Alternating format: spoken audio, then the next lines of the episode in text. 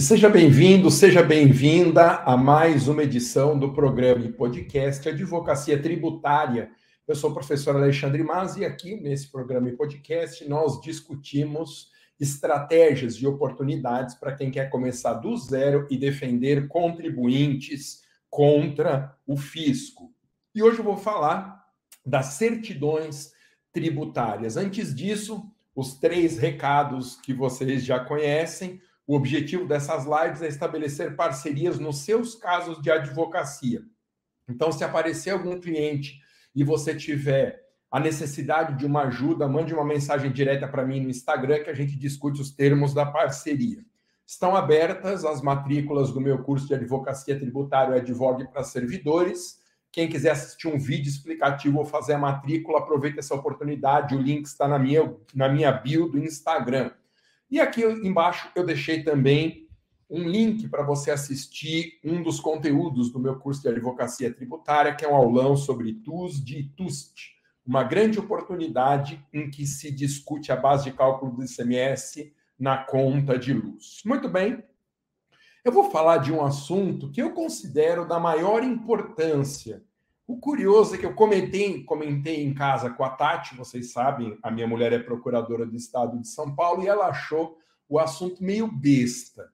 Mas eu tenho algumas coisas importantes para falar para você que não são tão óbvias assim a respeito das certidões tributárias.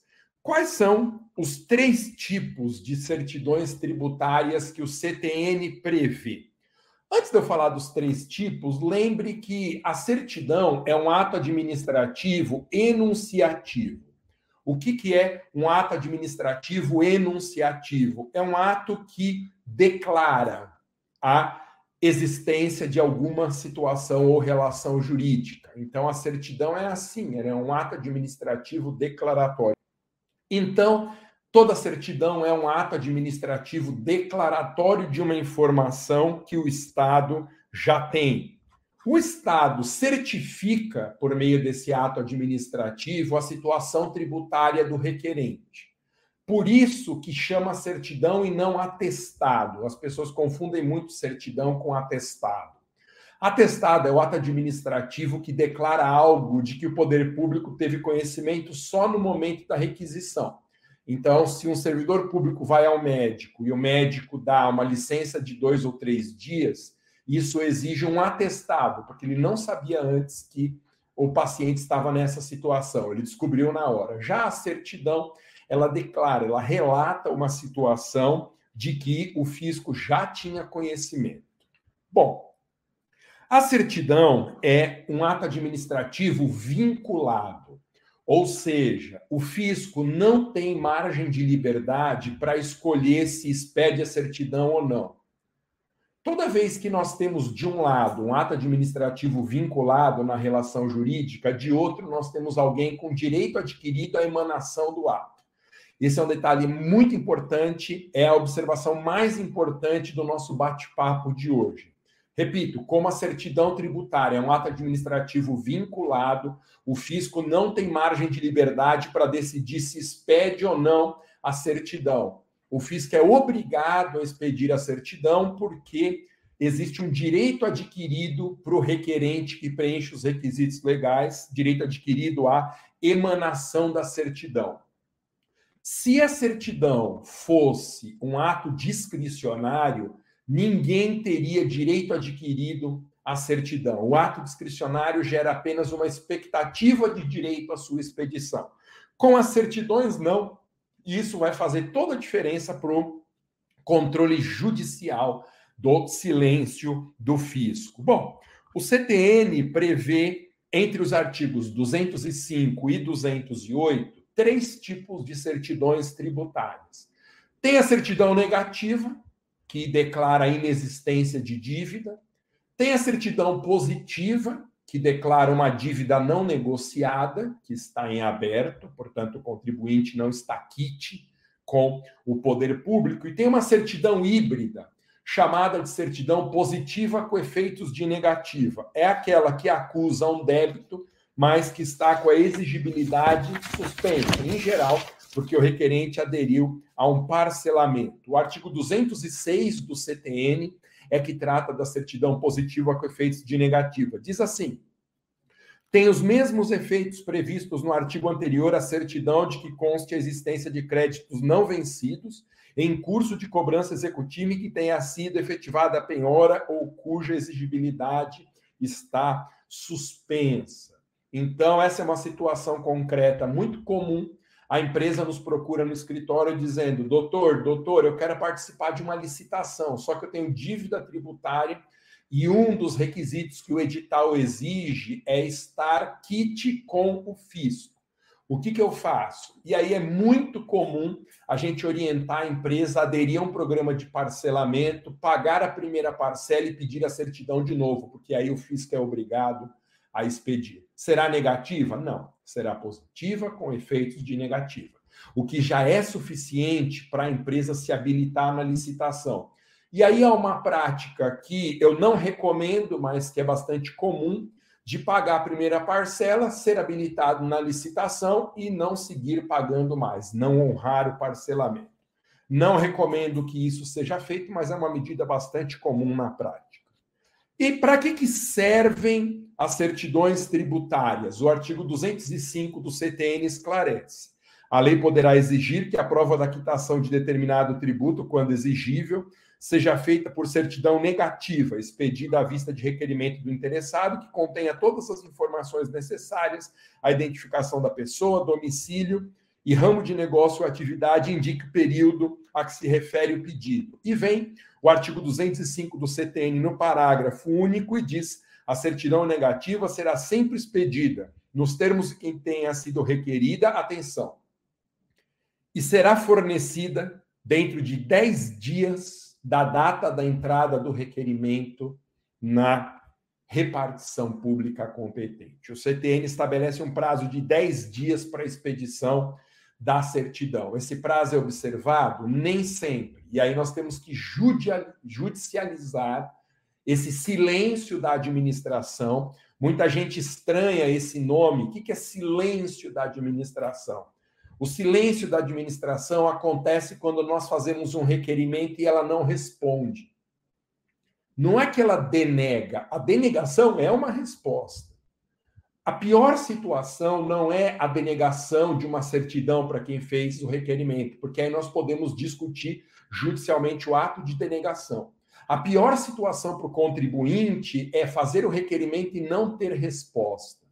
Daí a gente precisar judicializar a situação do silêncio, e para isso há uma observação muito importante que eu faço daqui a pouco. Mas, basicamente, para pessoas jurídicas, as certidões servem para se habilitar em procedimentos licitatórios e para pessoas físicas como requisito para tomar posse em cargos públicos. Muito bem. Há uma sacada sobre o silêncio da administração e o direito de resposta, que é uma sacada incrível do professor Celso Antônio Bandeira de Mello. O professor Celso Antônio é disparado o nosso maior administrativista. Eu tive o orgulho de ser orientando dele, tanto no mestrado quanto no doutorado. E tem algumas coisas na obra incrível do professor Celso Antônio que são muito impactantes para mim. Por exemplo, ele sempre disse, desde que eu assisto palestras durante a graduação, que eu comecei a assistir palestras do professor Celso Antônio, eu já ouvi várias vezes ele dizer o seguinte: a Constituição prevê o direito de petição, artigo 5, inciso 34, a linha A. Aí o professor Celso Antônio diz o seguinte: mas o direito de petição não se esgota apenas no protocolo daquilo que nós estamos requerendo. Ele disse: seria um sem sentido a Constituição estabelecer um direito de petição sem que o poder público tivesse um correlato dever de dar a resposta. Então, conclusão brilhante do professor Celso Antônio. Brilhante. O direito de petição envolve um dever do Estado dar a resposta. Então, o silêncio da administração ultrapassado um prazo razoável, ele viola uma série de dispositivos constitucionais e legais. inclusive o artigo 5 34, a linha A, porque ele é uma a resposta é uma derivação do exercício do direito de petição. Muito bem. Como que nós podemos fazer o fisco falar? Olha só, hein? Fazer o fisco falar, o fisco romper o silêncio. Se o cliente pede uma certidão e o fisco não responde, situação tão comum, e o prazo está se esgotando para apresentar os envelopes na licitação com a documentação e a certidão não sai, o fisco não faz nada, o que, que nós podemos fazer? Nós podemos judicializar o silêncio da administração. Eu estou falando da judicialização do silêncio no contexto das certidões tributárias, mas o raciocínio vale para qualquer situação em que houver silêncio da administração nós vamos judicializar, impetrando um mandado de segurança contra a autoridade competente para expedir a certidão. Então, a autoridade coatora, nesse mandado de segurança federal, por exemplo, é o delegado da Receita Federal na localidade onde foi feito o requerimento. Mas aí vem uma pergunta fundamental sobre o controle judicial do silêncio da administração. O que, que o juiz pode deferir na liminar? Qual que será o conteúdo da decisão liminar ou da decisão em tutela antecipada ou mesmo da sentença diante do silêncio da administração? Todos os autores que você consultar vão dizer que quando nós judicializamos o silêncio da administração, o juiz dará uma ordem mandamental ou seja, ele expedirá uma determinação para que, sob pena de multa diária, a decisão seja exteriorizada. Todo mundo diz isso, é uma espécie de um lugar comum na análise do controle judicial da emanação de atos administrativos e rompimento do silêncio da administração. Mas aí, mais uma vez, me valendo aqui do brilho do professor Celso Antônio Bandeira de Mello, eu venho te trazer uma informação que, mesmo que você conheça tudo sobre certidões, a informação pode te surpreender. Olha só. O professor Celso Antônio diz assim: qual que é o conteúdo da decisão judicial que rompe o silêncio da administração? Todo mundo diz, é uma ordem de cumprimento e resposta sob pena de multa diária. O professor Celso Antônio responde: depende. Mas depende do quê? Se aquele ato que a administração precisava exarar é um ato discricionário ou vinculado. Vamos começar pelo primeiro caso.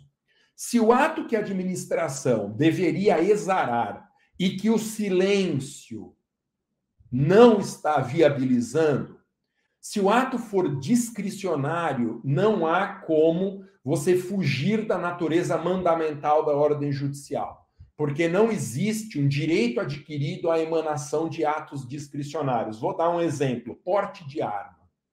O porte de arma é uma decisão discricionária, porque além da análise do preenchimento dos requisitos legais para concessão de porte de arma, a administração tem que avaliar a conveniência e oportunidade de atribuir essa permissão a um particular. Esse juízo de conveniência e oportunidade transforma o uso de armas e o seu porte numa decisão discricionária.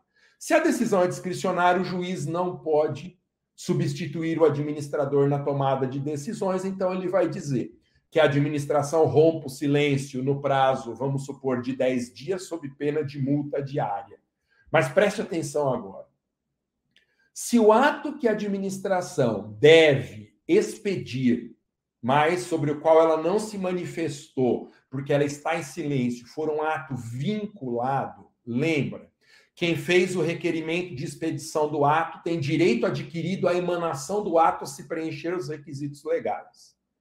Havendo silêncio nesse caso, o próprio juiz pode expedir o ato, ou seja, dar uma decisão que cumpra os mesmos efeitos do ato vinculado que a administração pública se recusa a responder se expedirá ou não. E as certidões tributárias são atos vinculados. Então, Quando nós formos judicializar a questão do silêncio da administração na expedição de certidões, mas também para romper o silêncio da administração em qualquer situação, se o ato for vinculado, nós vamos pedir que o juiz espeça a certidão. Vamos demonstrar o preenchimento dos requisitos legais, isso tem que estar muito bem demonstrado com documentos, para que se impetre o mandado de segurança e a liminar do juiz. A tutela antecipada do juiz e a sentença do juiz devem substituir a certidão sobre a qual a administração silenciou. É brilhante essa conclusão do professor Celso Antônio Bandeira de Mello. Existe o direito à emanação de ato vinculado para quem preenche os requisitos legais. Se a administração não expedir o ato, o juiz vai expedir. Ô, Masa, mas o juiz vai sair dando certidão? Não, a gente tem que pedir. Mostrar o fundamento doutrinário no curso de Direito Administrativo do professor Celso Antônio, quando ele fala exatamente disso, de controle de atos e condutas da administração. Resumindo o que nós vimos, certidões tributárias são atos administrativos enunciativos que declaram a situação fiscal do requerente. Podem ser negativas quando não há dívida, positivas quando existe uma dívida e a exigibilidade está plena, e positiva com efeitos de negativa quando a exigibilidade está suspensa, por exemplo, na hipótese de adesão a um parcelamento. A certidão é um ato vinculado. Quem preenche os requisitos legais tem direito adquirido à emanação da certidão, que para pessoas jurídicas funciona basicamente para se habilitar numa licitação, enquanto para pessoas físicas costuma ser um requisito para tomar posse em cargos públicos. Se a administração silenciar, ultrapassado um prazo razoável de 10 dias, nós podemos forçar judicialmente o rompimento do silêncio, pedindo o quê no mandado de segurança contra a autoridade que tinha competência para expedir o ato? Depende. Nós vamos pedir uma decisão mandamental, se o ato for discricionário, que a administração responda ao nosso requerimento, não precisa deferir, mas pelo menos que indefira de forma expressa. E aí, sob pena de multa. Mas, como a certidão é um ato vinculado, a gente demonstra na ação judicial o preenchimento dos requisitos e pede para o juiz uma decisão ou liminar ou de sentença que seja equivalente na eficácia à certidão sobre a qual a administração silenciou. Bom, isso para te mostrar que o assunto pode parecer um assunto muito simples, mas envolve o tema da judicialização. E é muito interessante você saber quais são os efeitos da decisão judicial que rompe o silêncio da administração. Muito bem, você sabe que todas as nossas lives têm o objetivo que eu advogue nos seus casos aí do escritório. Se aparecer um caso para você e você sentir necessidade de ajuda, acha que não vai dar conta de atender sozinho, entre em contato comigo pelo Instagram que eu discuto com você os termos de uma parceria. Estão abertas as matrículas dos meus cursos de advocacia, tanto advocacia tributária como advogue para servidores. O link para fazer a sua matrícula está na minha bio do Instagram. Lembrando que nós estamos com uma promoção de dois mil reais de desconto e uma mentoria gratuita. Uma mentoria individual para todo mundo que chegar no curso. Não é um sorteio, não é para os 100 primeiros matriculados, é para todo mundo que entrar em qualquer um dos dois cursos. Essa mentoria individual será marcada pelo Zoom, e aí eu vou traçar com você individualmente numa conversa só nossa as estratégias para o seu crescimento na advocacia, e aí eu vou falar também sobre as parcerias que você vai fazer comigo e com os demais alunos do curso. Se você quiser uma degustação do curso de advocacia tributária. Também tem um link na minha bio do Instagram que aponta para um aulão sobre TUS de TUST, que é uma das oportunidades que eu ensino no curso. Muito obrigado pela sua companhia. Uma saudação especial para quem ouve o podcast pelo Spotify. Eu presto bastante atenção na quantidade de ouvintes, que é incrível. Nós vamos rapidamente bater os 100 mil ouvintes desses podcasts duas vezes por semana. E agradeço em especial quem me ouve, porque é um grande prazer poder ter essa conversa aqui via podcast com vocês. Muito obrigado, boa noite, valeu, tchau.